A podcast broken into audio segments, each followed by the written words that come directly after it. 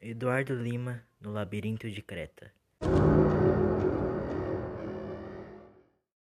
Eles foram despertar na ilha de Creta, onde logo descobriram o labirinto.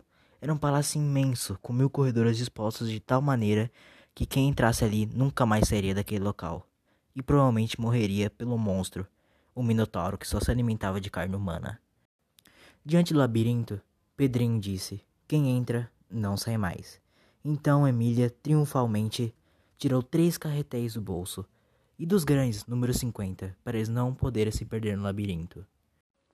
Depois de uns passos à frente, Emília sente um cheiro e fala bem baixinho que percebe uma caatinga no ar.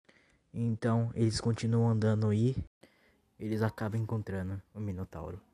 Enquanto ele come algo está dentro da sua cesta, eles estavam lá observando o Minotauro. E Emília acaba falando bem baixinho: Nossa, mas como ele está gordo! Bem, de fato, o monstro estava bem gordo, quase obeso, com três papadas caídas. Então Emília chega ao Visconde e diz: Vai lá, meu bem, chegue-se ao gordo e com muito cuidado peça informação sobre a tia Anastácia. Mas e se ele me devorar? responde o Visconde. Então Emília responde calmamente: Não há perigo, nem esfinge o devorou, quanto mais o Minotauro. Então, como é que vai ser? perguntou Pedrinho.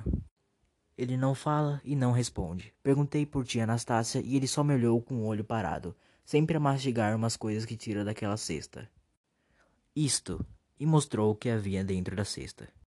E então a Emília pegou o isto da mão. Era um bolinho, um bolinho da tia Anastácia.